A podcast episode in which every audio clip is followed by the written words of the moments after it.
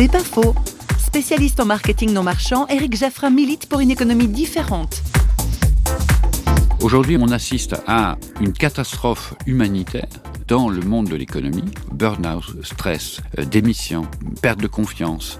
On assiste à des quantités de crises qui font que la société dite économique aujourd'hui ne fonctionne pas. Pourquoi?